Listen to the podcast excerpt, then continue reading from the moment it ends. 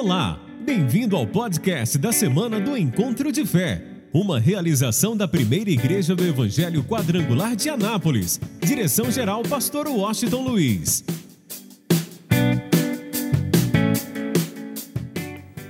Diz o texto: Ora, a fé é o firme fundamento das coisas que se esperam e a prova das coisas que se não veem, porque por ela os antigos alcançaram testemunho pela fé.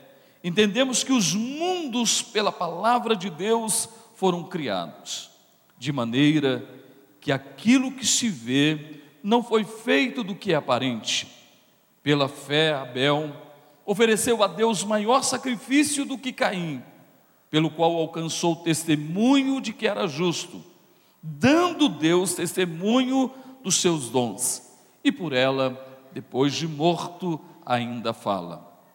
Pela fé, Enoque foi trasladado para não ver a morte, e não foi achado, porque Deus o trasladara, visto como, antes da sua trasladação, alcançou testemunho de que agradara a Deus Ora, sem fé é impossível agradar-me, porque é necessário que aquele que se aproxima de Deus creia que Ele existe e que é galardoador dos que o buscam.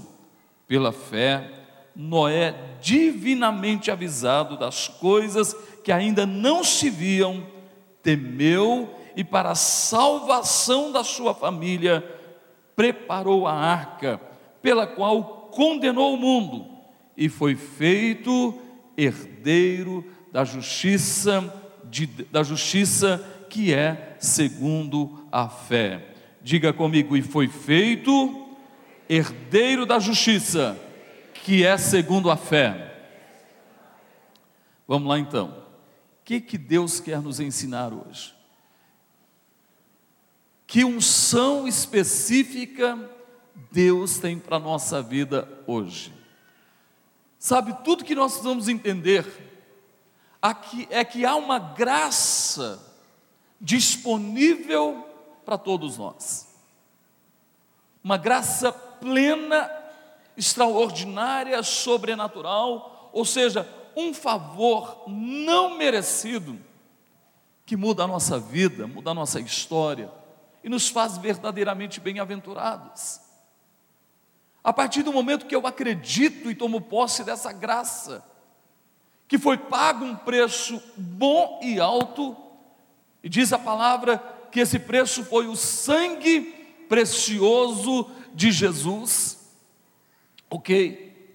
Então o Espírito Santo começa a agir na minha vida, começa a trabalhar na nossa vida de uma forma especial, e a nossa visão é alargada eu quero que você entenda, nós começamos a enxergar além do homem natural, porque nós começamos a conhecer as profundezas de Deus, aquilo que está no coração de Deus, na mente de Deus. Nós passamos a conhecer, porque o Espírito Santo vai nos revelando, e ele vai nos revelando a pessoa de Cristo, ok. E eu quero que você entenda: tudo está em Cristo, eu vou repetir, tudo está na pessoa de Cristo. E o Espírito Santo quer te revelar, quer nos revelar, dia após dia, que tudo está em Cristo. É nele que realmente foi consolidado para a nossa vida aquilo que já foi preparado para nós antes da fundação do mundo. Aí, naturalmente, a partir do momento que eu começo a conhecer a Cristo, eu começo a ter uma visão exata dele, e eu me rendo 100% à graça. Aí, meu irmão, eu começo a entender quem eu sou. Tem gente que se acha coitadinho, e tem gente que faz de tudo para que as pessoas tenham dó deles. Eles fazem de tudo para chamar a atenção e fica numa situação muitas vezes de vítima. Sempre essa pessoa é a vítima. Ela vive querendo chamar atenção e se considerando coitadinha. Eu me lembro alguns anos atrás, eu já falei isso alguns anos atrás também, quando eu tinha, foi ontem, quando eu tinha 33 anos, eu assumi essa igreja, há 25 anos atrás. E eu era magro que dava dó. Pequeno, magrinho. Aí os irmãos chegaram, chegavam para mim e falavam assim: coitadinho do pastor, tão magrinho, tão novinho, com uma responsabilidade dessa. Aí aquilo foi me chateando. Foi me chateando mesmo. Aí um dia cheguei para a igreja e falei: Ó, a partir de hoje, vocês estão proibidos de falar coitadinho do pastor, porque eu não sou coitadinho, eu sei quem eu sou. Você sabe quem você é? O que, que nós somos, gente? Nós somos o quê? Nós somos o que mais? Herdeiros de Deus, somos o que mais? Cordeiros em Cristo Jesus, somos o que mais? embaixadores do reino. Meu irmão, nós não somos coitadinhos. Por isso você tem que levantar a tua cabeça, saiba quem você é. E a partir desse momento que nós temos a visão de quem nós somos, nós temos a consciência de quem nós somos. Então, meu irmão, nós tomamos posse de uma chave. Qual é o nome da chave? A fé. Lembra disso? A fé é a chave. A chave que nos dá o poder de ligar na terra, desligarmos na terra, e a partir do momento que eu vivo pela fé, a Bíblia diz que o justo viverá pela fé. Diz que o justo vai de fé em fé, de força em força. Quem está nessa fé aí, diga glória a Deus. Então, a partir do momento que eu realmente entendo quem eu sou, eu vivo a vida da fé. E o que, que eu faço? Eu não vivo mais na defesa, eu vou para o ataque. Tem gente que vive, pastor, o diabo só está me atacando, me atacando, me atacando. Meu irmão, é a vida toda o diabo atacando, atacando, atacando, e ele só defendendo, defendendo, defendendo, defendendo. E tem gente que tem até medo de falar o nome dele. Pastor, é aquela coisa. Que coisa, meu irmão? Aquele negócio, que negócio? O trem ruim. Que trem ruim, meu irmão? Tem gente que tem até medo de falar o nome dele. Interessante que o meu Jesus diz assim: Olha, eu vos dou poder para pisar, diz, serpentes escorpiões e o que? Toda força do mal. Então, em vez de eu ficar na defesa, levanta a tua mão e diga: Eu vou para o ataque. Quem quer tomar posse de tudo aquilo que é direito seu neste ano? Levanta a tua mão assim, ó. Quem acredita que você tem direito de saúde? Dá um sinal assim, ó. Quem acredita que você tem direito de ser feliz? Quem acredita que você tem direito de ter uma família abençoada? Quem acredita que você tem direito de ter uma vida financeira abençoada? A gente vai ficar na defesa, meu irmão? Quem faz parte do corpo de Cristo, da igreja de Cristo? Irmão, a igreja de Cristo não é uma igreja derrotada, é uma igreja vencedora. A Bíblia diz que nele nós somos o que? Tem mais que vencedores aqui? Então, vou dizer uma coisa para você. Nós podemos enfrentar lutas, adversidades, dificuldades, a gente está aqui nessa terra, enfrenta mesmo, só que tem uma diferença. Levanta a tua mão e diga assim: maior é aquele que está comigo do que aquele que está no mundo. Qual o nome dele, gente? Qual o nome dele? Quem é que habita na minha e na tua vida? O Deus Espírito Santo. Por isso que a Bíblia diz que com o coração nós cremos, a gente tem que confessar sempre a vitória. Como é que está a tua vida? Pastor, eu estou até enfrentando uma luta, mas pela fé eu já vejo a minha vitória para a glória de Deus. Estou dizendo para você mentir, não, meu irmão. Ah, como é que está? Não, está tudo bem, não tem nada de errado, está acontecendo nada, está tudo maravilhoso. Não estou falando para você fazer isso. Estou falando para você que pode até estar tá enfrentando uma luta, você vai dizer, eu posso até estar tá passando por uma adversidade na minha vida, mas o Senhor está comigo. Diga comigo assim: a sua vara e o seu cajado me consolam. Diga verdade e misericórdia me seguirão todos os dias da minha vida. Então, eu tenho uma notícia para você: a verdade é que a vitória já é tua por intermédio de nosso Senhor e Salvador Jesus Cristo. Quem recebe, diga aleluia e aplauda Ele. Então, meu irmão, as portas do inferno não vão prevalecer. Diga, eu vou avançar. Diga, esse ano vai ser poderoso na minha vida. Quem vai avançar aqui, diga glória a Deus, diga aleluia. Aí escuta, então vamos lá. Por isso o escritor de Hebreus diz que a fé é a certeza das coisas que se esperam. Escuta bem. Eu não preciso ter fé para dizer que esse, esse microfone está nas minhas mãos, pertence à igreja. Mas um dia eu tive que ter fé porque a gente usava um microfone muito mais simples. E o sonho era o quê? Comprar um microfone melhor. Deus nos deu a graça. Você tem uma noção, um microfone como esse custa 800 dólares nos Estados Unidos. No Brasil ele custa quase 4 mil reais. Quer dizer, nem sei com o preço do dólar hoje, mas na época que nós compramos. Então eu quero que você entenda uma coisa. É, praticamente, eu tive o sonho, comecei a juntar, sonhando, sonhando. Ok, para você ter uma noção, talvez você não saiba, essa tela que está aqui era o nosso sonho, a gente sempre alugava, alugava, hoje ela já está um pouquinho ultrapassada. Você viu aqui, nós usamos esses dias atrás? Os pontinhos é muito mais fechado. Essa é uma P7, Hoje já tem a P3. Para você ter uma noção, a gente alugava essa tela, alugava, e o nosso sonho era ter uma tela. E a gente foi sonhando, e fomos exercendo a fé. Sabe quanto nós pagamos nessa tela na época? 110 mil reais. A construção dessa igreja, para você ter uma noção, para nós era impossível. Nós tínhamos o templo antigo, era impossível.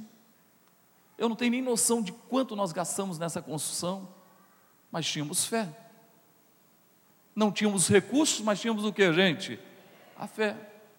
Primeiro, na parte de lá, debaixo da galeria, era um estacionamento. Nós compramos um lote, fizemos um estacionamento. Onde você está aqui mais na frente, era uma casa, casa pastoral. Uma casa boa, gente, muito boa. E aqui era uma casa do vizinho. Deixa eu ficar quieto. E era impossível para a gente comprar. Mas Deus, eu tinha um sonho, nós tínhamos o sonho de um templo novo, porque o templo era aquele hall lá. 2000 nós começamos a sonhar com isso. Aí, Deus foi dando a graça e de repente nós conseguimos comprar a casa que é aqui onde é o altar. Aí sabe o que, que eu fiz? Mandei passar uma máquina e derrubar a casa boa que estava aqui. E muita gente falou: o pastor é doido, uma casa boa dessa, o pastor derrubando. Meu irmão, aqui não tem esse negócio, não. Tudo aqui é para Deus, meu irmão. Você está entendendo? É muito melhor ter você aqui do que ter uma casa boa aqui, sim ou não, gente?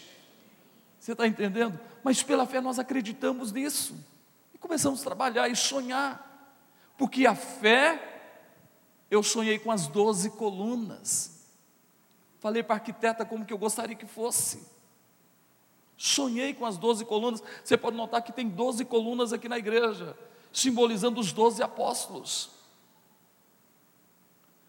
Então, pela fé, eu já via isso acontecendo. Então, a fé é a certeza das coisas que nós esperamos. Interessante para você ter uma noção, e Deus me deu até uma direção. Na época, cada coluna dessa, isso em 2003, cada coluna dessa, essa parte de gesso que é feita aí bem bonita, cada coluna ficava mil reais na época. E Deus me deu uma direção. Eu perguntei: quem vai, dar, vai doar uma coluna? E as pessoas começaram a doar. Debaixo de cada coluna dessa tem o nome de alguém que doou uma coluna dessa. Debaixo dessas janelas aí, que hoje está fechada, que a gente nem usa, se fosse hoje eu não faria nada de janelas. Debaixo do, do, da, da, cobertura tem o nome de muita gente, na base tem o nome de muita gente, que pela fé nós víamos e as pessoas investiram. Meu irmão, fé é a certeza das coisas que nós o quê? Quem já pode ver o seu projeto sendo uma realidade? Você já pode se ver, ver a sua família salva, lavada e remida pelo sangue de Jesus? Pela fé, eu estou pregando aqui, gente. Embora nós temos três cultos, teve de manhã, à tarde, agora à noite, mas pela fé, eu estou pregando aqui, eu já estou vendo a galeria, não é cheia de anjo, não, gente, é cheia de gente. Quem está me entendendo, diga glória a Deus. Por isso que a gente está trabalhando, você vai nos ajudar a alcançar outras pessoas. Pela fé, fé é a certeza das coisas que nós esperamos, não é daquilo que eu tenho, mas aquilo que eu espero. Quem crê que seu projeto já é uma realidade? Pergunta para o teu irmão, que, é, que tamanho que é o seu projeto, meu irmão? É grande, é audacioso.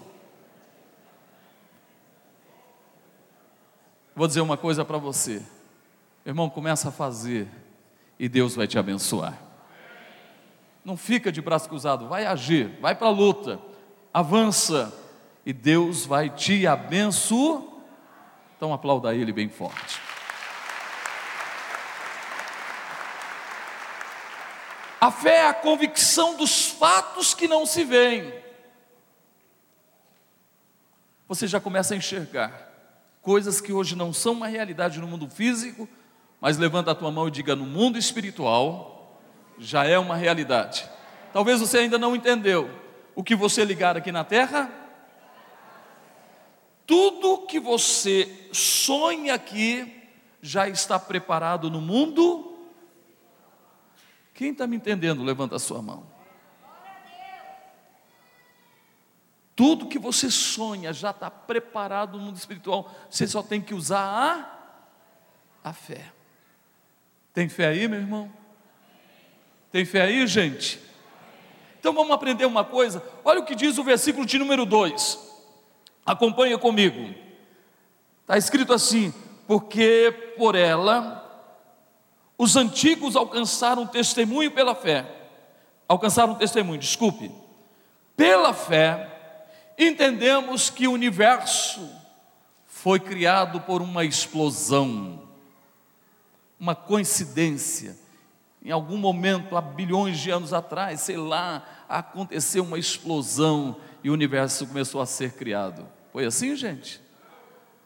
Pela fé, o meu Deus, o teu Deus, o nosso Deus, criou cada estrela, cada planeta, e criou cada sistema solar, que a gente não tem nem noção disso, meu irmão. São bilhões de sistemas solares. Nós não temos noção do que é o universo. E quem fez? Levanta a tua mão e diga: O meu Deus. Meu irmão, você não é filho de qualquer um, não, meu irmão. Não, você não entendeu. Você não é filho de qualquer um, não, meu irmão. Você é filho do Criador do universo. E o mais interessante, eu tenho uma notícia para você: meu pai é tão especial, tão poderoso, tão maravilhoso, que ele chama cada estrela pelo nome delas. Esse é o nosso pai, gente. Quem ama este pai, aplauda ele bem forte.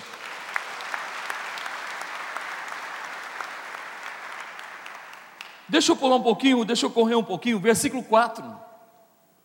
É interessante Tem gente que, quando você fala de oferta, meu irmão, a pessoa já fica arrepiada, já quer ir embora. Diga para o irmão assim: não é o meu caso. Mas tem gente que é assim, quando você. Lá vem o pastor de novo. Vou perguntar, não. Eu ia perguntar um negócio aqui, não vou perguntar, não.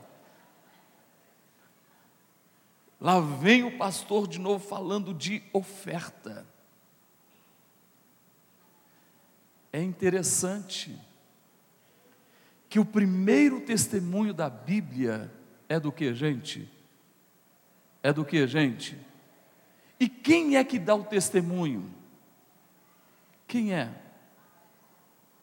Quem é que deu testemunho? Você acha que foi o homem? O primeiro testemunho da Bíblia foi um testemunho de oferta. E quem é que deu testemunho? O próprio Deus. Está aqui, deixa eu ler com você. Olha o que está escrito: pela fé, acompanha aí, pela fé, Abel, está aí, tinha só quatro pessoas na terra: Adão, Eva, Abel e Caim. Só os quatro. Pela fé, escuta isso, pela fé, Abel ofereceu a Deus o que, gente? Maior sacrifício do que Caim. Está aqui na Bíblia. Pelo qual alcançou testemunho de que era justo. Aí eu vou te provar. Quem deu testemunho foi quem, gente? Está aí na sequência. Dando Deus testemunho dos seus dons. O que, que é dom, gente? O que, que é dom? Dom é o que? Dádiva. Dádiva é o que? Presente. Presente é o que? Oferta. Deus dá testemunho do que Abel fez. Por quê? Vamos lá. Olha só como é que a coisa é tão séria. Se você quer romper financeiramente e em outras áreas da tua vida, você precisa entender isso tinha dois irmãos, Caim e Abel. Chegou a hora que eles deveriam ofertar a Deus, sacrificar a Deus. Caim era agricultor. Ele foi lá, foi lá na sua plantação, foi lá e colheu, nem se preocupou, foi lá e pegou qualquer coisa e diz assim: Senhor, aqui minha oferta ao Senhor, meu sacrifício ao Senhor. Deus olhou assim, Caim, você não entendeu nada. Tudo que você tem pertence a quem? A mim foi eu quem te dei. Meu irmão, tudo que você tem pertence a quem? Foi Deus quem te deu. E na hora da gente devolver a ele alguma coisa, a gente faz de qualquer forma, como Caim. Mas Abel não. Abel foi lá no seu rebanho, escolheu as primícias do rebanho, o melhor que ele tinha, e ele trouxe e sacrifica a Deus. E Deus olhou e Deus ficou feliz com o sacrifício de Abel, com a oferta de Abel. E Deus não se agradou da oferta de Caim. Espera aí, mas como é que foi que Caim notou que Deus tinha agradado da oferta de Abel e não se agradou da dele? É muito simples. Abel foi rompendo cada vez mais, prosperando cada vez mais, e Caim, que tinha ofertado também, ele notou que sua vida não mudou nada. Ele começou a ter ódio do irmão por causa disso. Porque eu vou dizer uma coisa para você: quem não tem sonho, quem não prospera, quem não vive o propósito de Deus, só resta para essa pessoa falar mal do outro e ter inveja do outro. Graças a Deus que todo mundo aqui tem a bênção da prosperidade. Deixa eu te falar uma coisa para você. Deixa eu abrir um parênteses aqui. Irmão, a Bíblia diz que devemos se alegrar com os que se e chorar com os que. Você pode notar que quando alguém morre e você chega lá e a pessoa está chorando, não tem jeito, você termina se emocionando, é tanta dor, tanto sofrimento, você termina chorando. Você chora com quem chora. Meu irmão, uma pessoa que você não conhece, escuta só, uma pessoa que você não conhece, de repente aparece, deixa eu usar um exemplo aqui bem simples, com uma Ferrari. Nossa, fulano de tal tem uma Ferrari. Mas se é o, teu irmão, você está entendendo? Alguém que você conhece, de repente essa pessoa compra uma Ferrari. Será que a gente vai ficar feliz do mesmo jeito? Talvez a gente pense assim, hum.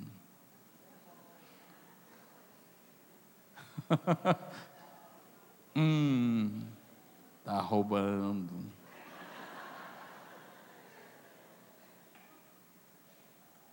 Você viu que a prosperidade de alguém está perto da gente é mais difícil a gente se alegrar.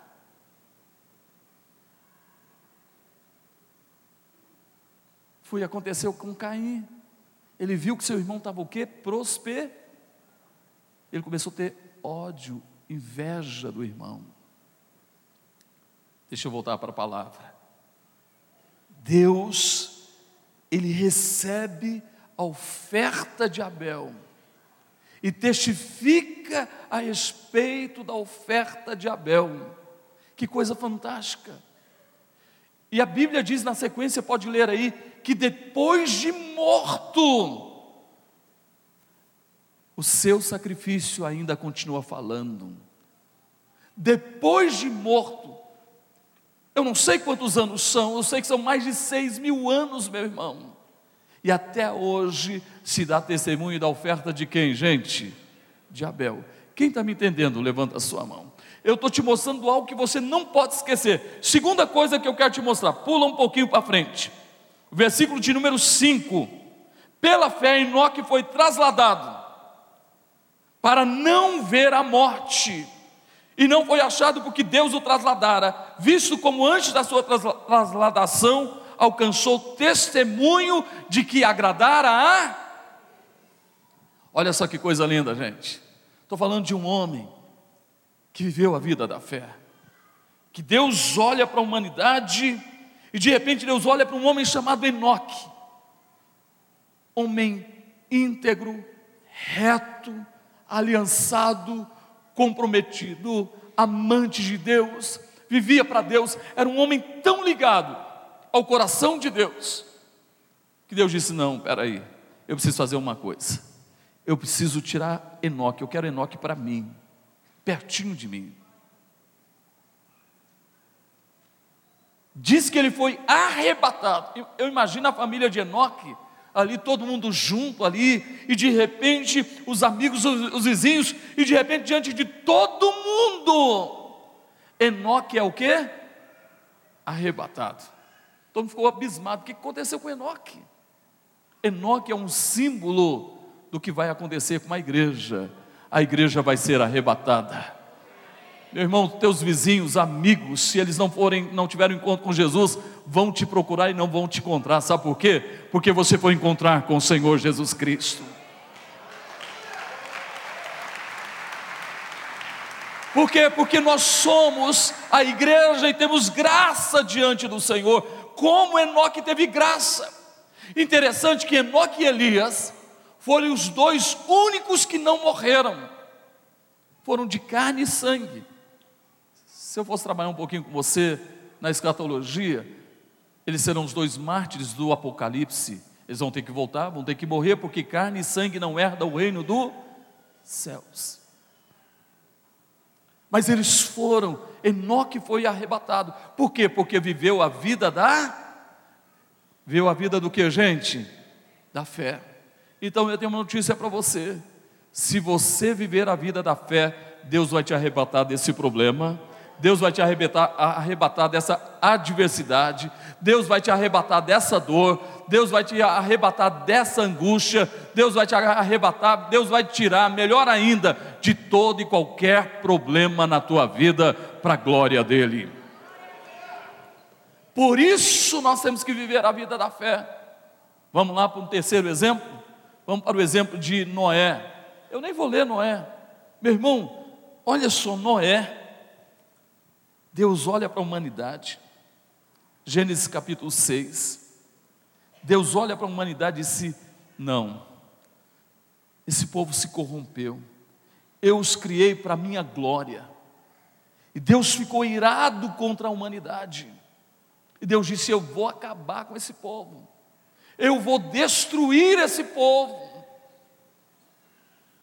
E Deus olha totalmente irado, indignado, porque a humanidade tinha se perdido totalmente, mas de repente, Deus olha e vê um homem.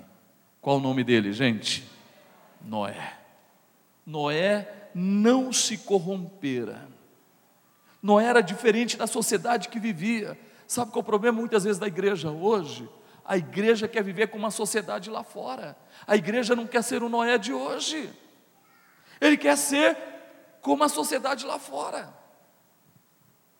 Muita gente não quer ser o Noé de hoje, quer ser igual todo mundo lá.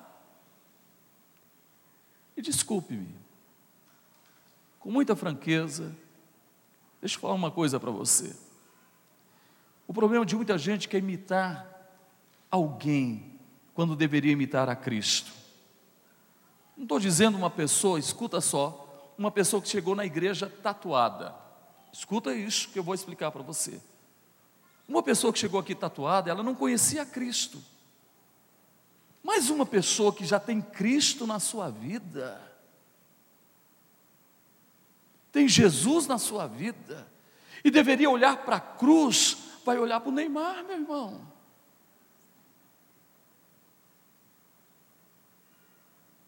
É moda. Estou falando de quem está aqui, que quem já encontrou Jesus. E pior de tudo, gente velha. Já está mais para lá do que para cá.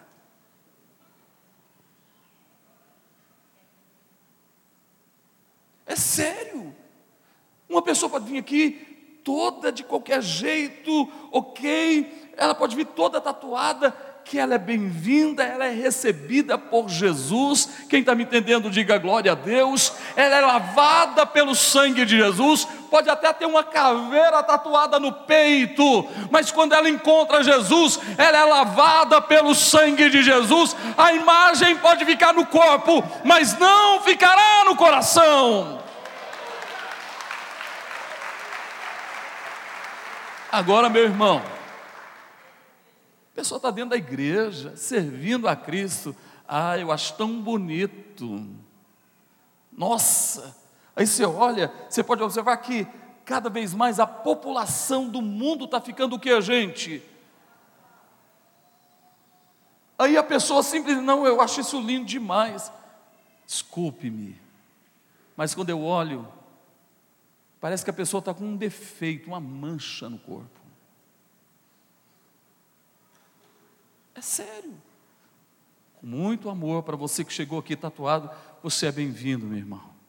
Eu sei que Jesus já te lavou. A marca que você tem agora é a marca do sangue de Jesus. Alô, a marca que você tem agora é a marca do sangue de Não importa se todo o teu corpo não sobrou nada, está tudo tatuado. Não importa. Você teve um encontro com Jesus e agora todo o teu ser foi lavado pelo sangue de Jesus. Eu estou falando de alguém que está aqui, conhece a verdade, deveria imitar a Cristo.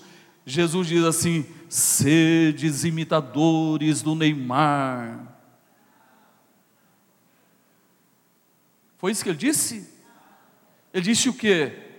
Sede os meus imitadores.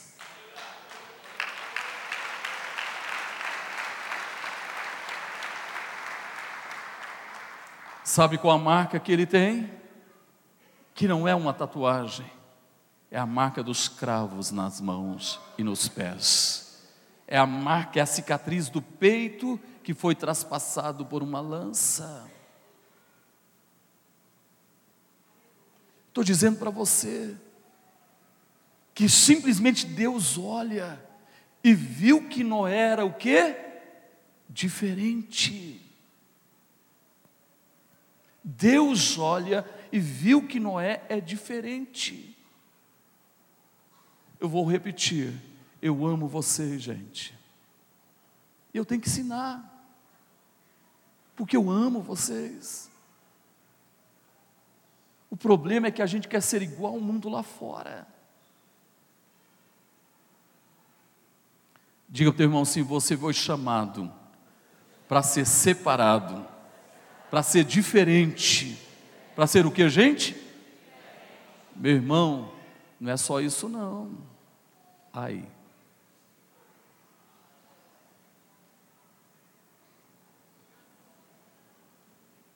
A língua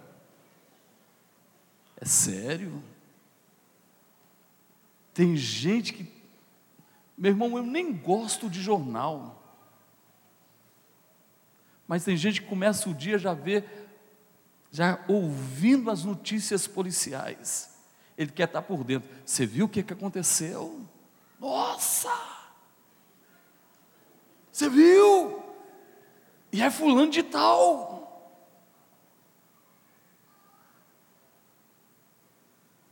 É sério. Escuta e guarda isso em seu coração. Meu irmão, se eu tiver que falar alguma coisa, se alguém chegar para você, e tem gente que coloca a palavra na minha boca que eu nunca falei, o pastor falou isso. Meu irmão, se eu tiver que falar, eu vou falar para você, vou olhar nos seus olhos e vou falar para você. Eu nunca vou falar de você. Quem está me entendendo? Ah, o pastor, é o pastor quem falou. Mentira. Mentira. Porque se eu tiver que falar, até em fatos que aconteceram na igreja, não, pastor mandou. Não mandei. Porque se eu tiver que falar, meu irmão, vou chamar todo mundo, gente, é assim, assim e assim. Quem está me entendendo, levanta a sua mão. Por isso, não fale mal de ninguém, pelo amor de Deus. E pior de tudo, gente, tem gente que usa as redes sociais para falar mal do marido.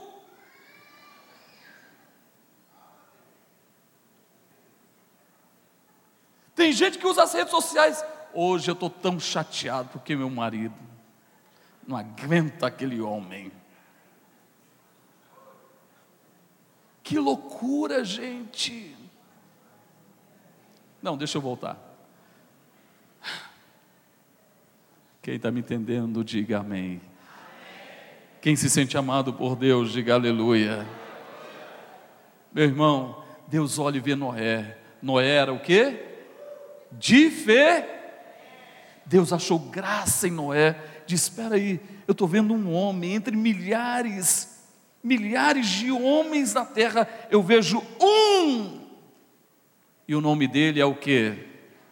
Eu tenho uma notícia para você.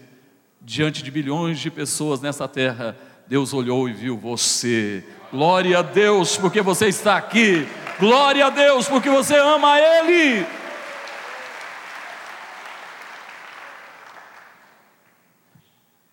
Ele disse: Noé, vem cá.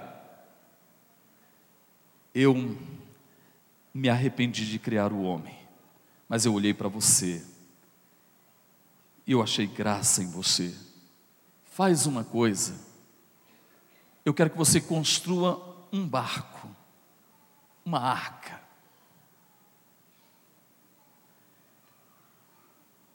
E depois de pronto, você vai pegar um par de cada animal e vai colocar na arca, e você e sua família vai entrar na arca. Quando vocês entrarem, eu vou lacrar a porta. E Noé, eu vou mandar chuva 40 dias e 40 noites de chuva, e eu vou acabar com a humanidade. Aí Noé foi lá, não tinha rio, não tinha lago, ok, não tinha represa, lugar deserto. Um homem com mais de 500 anos de idade, não era um mocinho, pegou sua família, falou: Vocês vão comigo? Deixa eu falar uma coisa para você aqui. Levanta a tua mão assim: quem é pai ou mãe? Sabe qual é o problema dos pais e das mães hoje? Em vez deles terem autoridade sobre os filhos, é os filhos. Ah, pai, virou adolescente, pai, não quero ir para a igreja, não. Vai, vai, vai sim.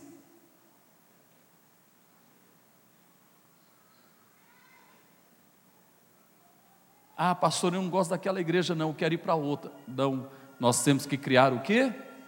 Sabe o que, que eu vi, gente? Eu vi muitos pais saírem daqui por causa dos filhos. Foram para outra igreja e os filhos queriam apenas fugir dos pais. Foram para outra igreja e os filhos não ficaram lá. E muitos deles morrem de vontade de voltar e não voltam e se voltarem é bem-vindos, mas não voltam porque têm vergonha. Porque eles foram acompanhando os filhos. Não são os pais que acompanham os filhos. Quem é que acompanha? Quem é que acompanha a gente? Os filhos. É assim que a coisa funciona. Não é os filhos que dão direção aos pais, é os pais que dão quem está me entendendo, levanta a sua mão. Eu fico imaginando sem cão e Jafé, olhando para o pai, dizendo: Meu pai, o que, que é isso? Pai, olha só, pai, todo mundo passa aqui e olha para a gente e diz: Esse velho ficou maluco, pirou. Quem aqui já foi chamado de louco? Levanta a sua mão. Fanático, levanta a mão assim agora é só igreja, igreja, igreja, não é assim? Sim ou não? Meu irmão Moé enfrentou isso. Foram muitos anos, muitos anos. E todo mundo passava e falava: velho louco, velho maluco. Olha só, não tem rio, não tem mar, não tem nada aqui. E ele está construindo a arca. Talvez você tenha sido criticado, meu irmão, não importa se tem uma semana, um mês, um ano que estão te criticando, fica firme, meu irmão, em nome de Jesus. Não dê lugar às críticas. E se ele falar que você está louco, você está dizendo, estou pirado mesmo. Estou louco mesmo. Quem é louco por Jesus aqui? Levanta a sua mão e aplauda a Ele, de verdade, toda a tua vida, de todo o teu coração.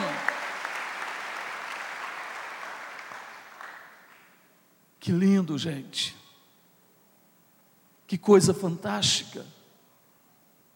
Diz a palavra que quando ele entra na arca, depois tudo pronto, os animais entram, sua família entra, Deus lá vai lacra a arca. E veio a chuva. 40 dias e 40 noites. E toda a humanidade foi condenada, morreu só sobrou Noé e a sua família. E resumindo, entre a chuva e o tempo que verdadeiramente gastou para secar a terra, foi um total de 371 anos. Ou desculpe, 371 dias, mais de um ano. Mas eu vou dizer uma coisa para você: não faltou nada para Noé.